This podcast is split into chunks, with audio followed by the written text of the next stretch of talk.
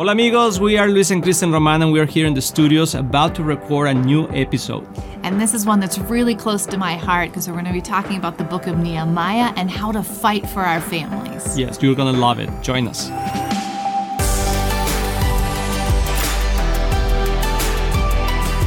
Hola amigos, ¿cómo están? This is Éxito en la Familia, so Success in the Family, and we're excited to be here with you today. We have something very special we want to share. And before that, we want to give you a little background of this podcast and what are we doing in English.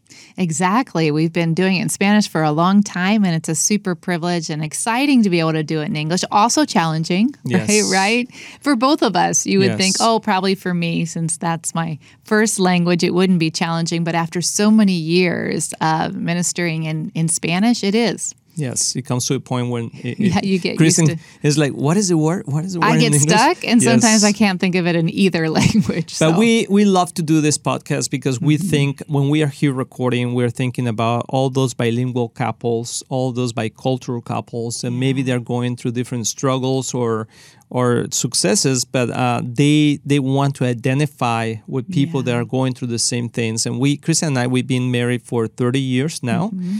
and she's as beautiful as when I met her. Aw, and thank you, um, baby. Thank you. I'd say you're more handsome than when I met you. Oh. Actually, the kids, we were looking through pictures of the family the other day, and the kids saw pictures of like when we were dating and when we met, and they're like, Mom, what did you see in him? Oh, come on. No. It was not the best stage of your life when Yeah, we no. met. However, then they're like, "Oh, but look at him now." those kind of those kind of goofy pictures, right? Uh-huh, And, uh, yeah. yes, but, But- you, you saw the heart.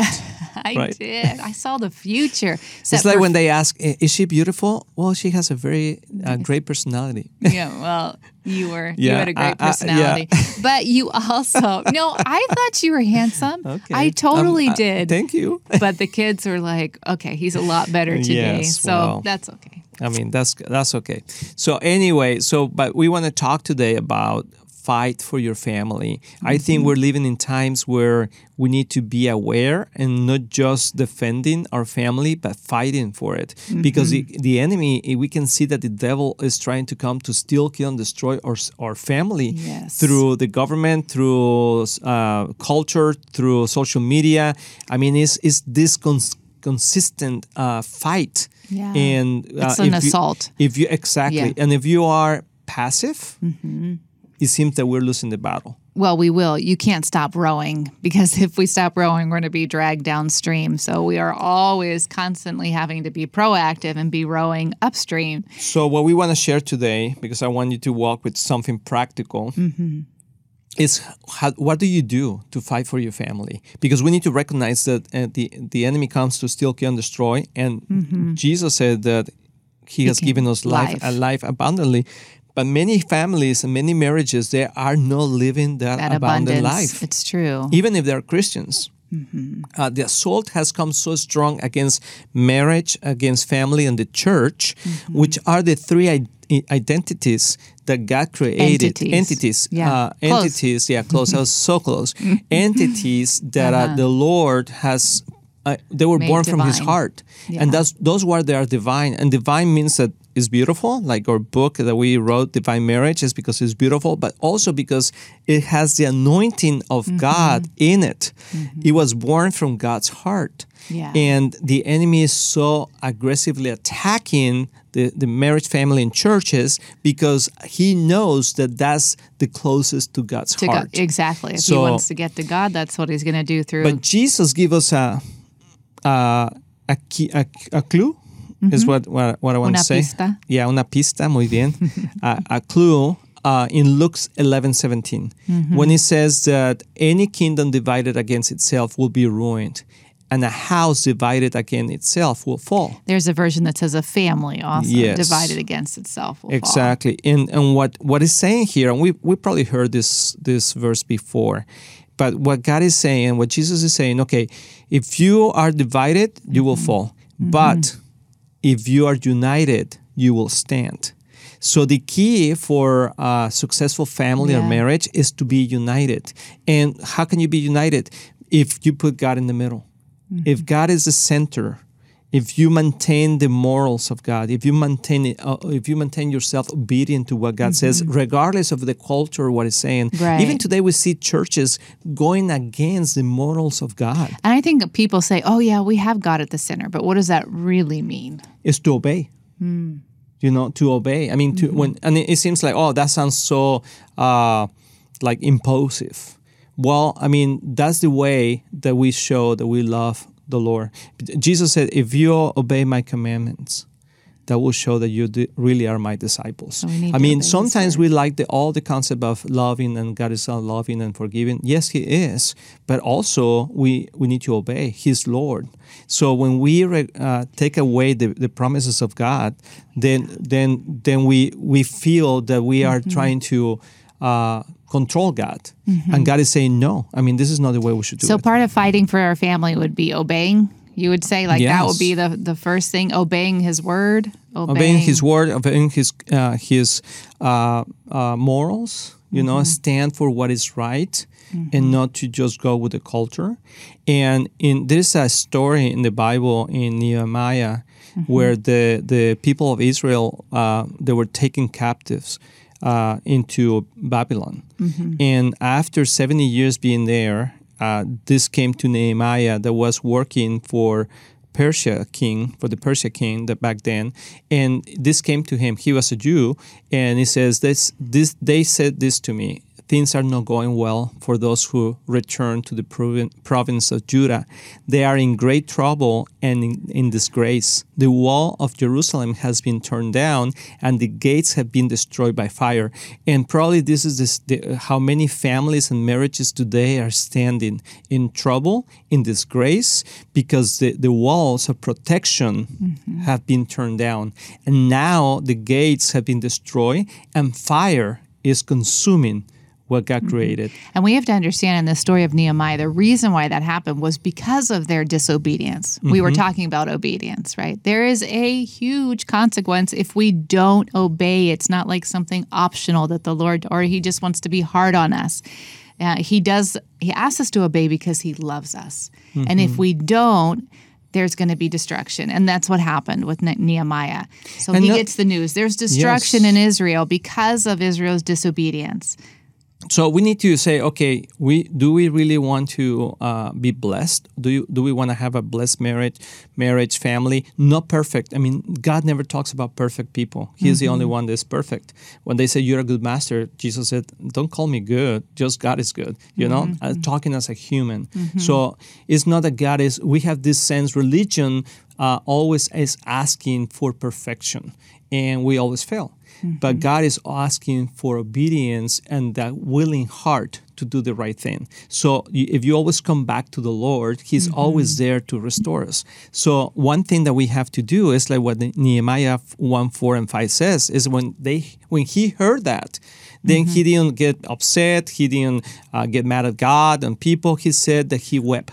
or give up and just say, Yeah, "Oh, there's yeah. nothing I can do." That what an overwhelming, terrible thing. Yes. No. But he said no. I mean, like he fasted, he prayed, uh, he he cried out to the Lord, and he said, "Oh Lord of heavens, the great and awesome God who keeps His covenant and unfulfill- unfulfilling love with those who love Him and Unf- obey His commands." unfailing Unfailing. yeah. Sorry. Thank you. Uh, it says, you, you see this? I mean, again, it's saying to obey. God Mm-hmm. keeps His covenant and unfailing love with those who love him and obey his commands. Yeah. So we need to go we need to go there. We need to say, okay, God, examine our- my heart, my family, Mm-hmm. listen to my prayer. This is Nehemiah 1 6. Look down and see, praying night and day for your people of Israel. Sometimes we need to take Mm-hmm. seriously what's happening in our family and we want to resolve things with buying better houses, better cars, more vacations, sneakers, whatever. Mm-hmm. Really, what we need is God in our family and in our marriage. And so Nehemiah has a confession time. So his response is, pray and confess. If you Mm-hmm. if you like lists, you like steps, like what can we do to save our family, what we can- can do to bring God back in the center and and begin these steps towards obedience. Well, the first thing is to pray and confess. And he says, "I confess that we've sinned against you. Yes, even my own family and I have sinned." So, So it's each one of us taking things. responsibility Yes. also within the family for what we have done and confessing it. That's that's a great step one. And one thing in the culture today is that we don't want to hear these kind of things. It's like uh, it's not my fault. It's never my fault. But here is saying, I mean, and this is we're being serious. I mean, we see so many uh, families being broken and marriages being and going through all these struggles. So we need to give real answers. And even if we don't like the answer, this is what God says. You want to be restored, you need to search your heart and confess that you and your family probably have sinned against the Lord by not obeying uh, what God says. And identify what those areas are. And the next thing is to examine the walls. yes. And so that's what Maybe Nehemiah did. Yep, he went out and he examined the walls to see where the the breaches were in the wall and what had fallen down.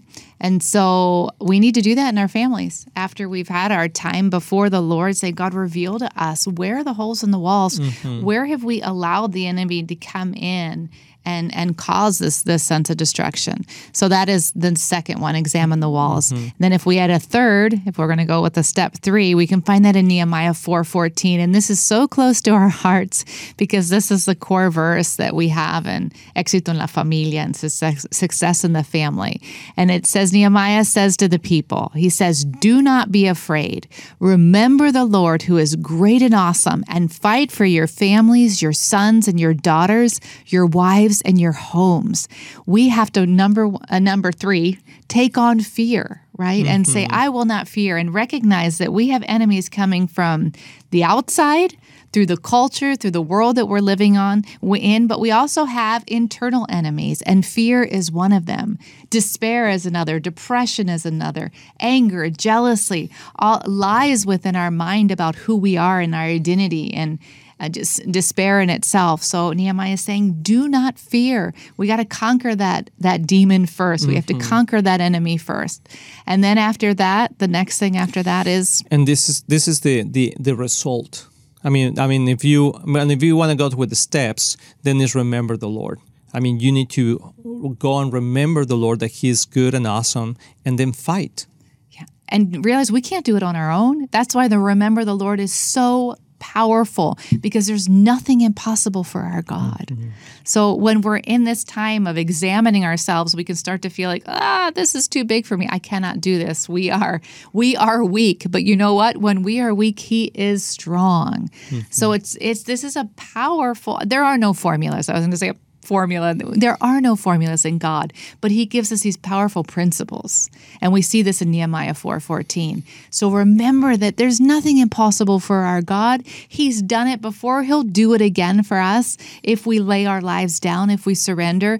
But then it says, "But now fight." So it's not just like, "Okay, God, you've got this good." Mm-hmm. No, No, it's now we have to do something. We have to proactively stand up for our family and be willing Yes. to take on the fight, both the enemies of culture and also the enemies within our home. Yes. And it says, fight for your families, your sons, your daughters, your wives, and your home. This is so powerful. Mm-hmm. And it's interesting here that says your wife. So it's re- directly talking to men. So Mm-hmm. I think like we all have to fight together as a family, but really it's a lot of responsibility, uh, responsibility on men. Yes. To take to take the to take the the stand that God has put us on, and just really fight for a family. But this is something. Th- there is something beautiful when we do this because there is always a reward.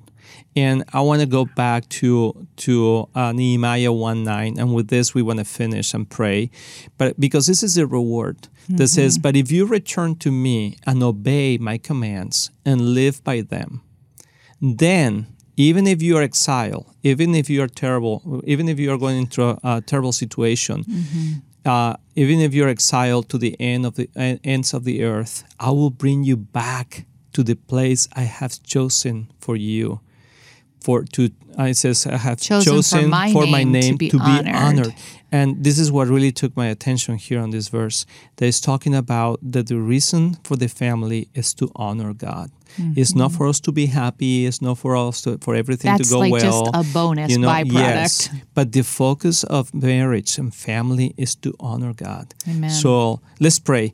Father, we just thank you that I know that there's so many families and marriage uh, hurting today, but you have a, a solution. And we want to repent, God. We want to Mm-hmm. Yes. repent of our attitudes. We want to repent of our actions.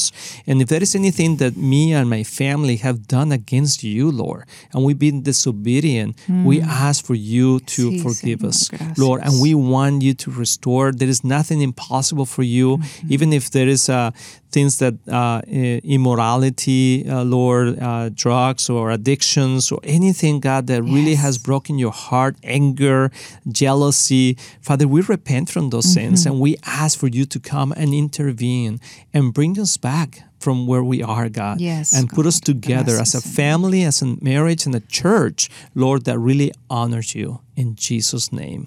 Amen. Amen. So if you like this podcast, uh, click there or, or Like. li- like it, follow it, and share with other people. And if you have any anybody or friends that speak Spanish, uh, share with, with them Éxito en la Familia in Spanish and our program. So we'll see you next time. Thank you for being here with us. Bye bye. Hasta luego.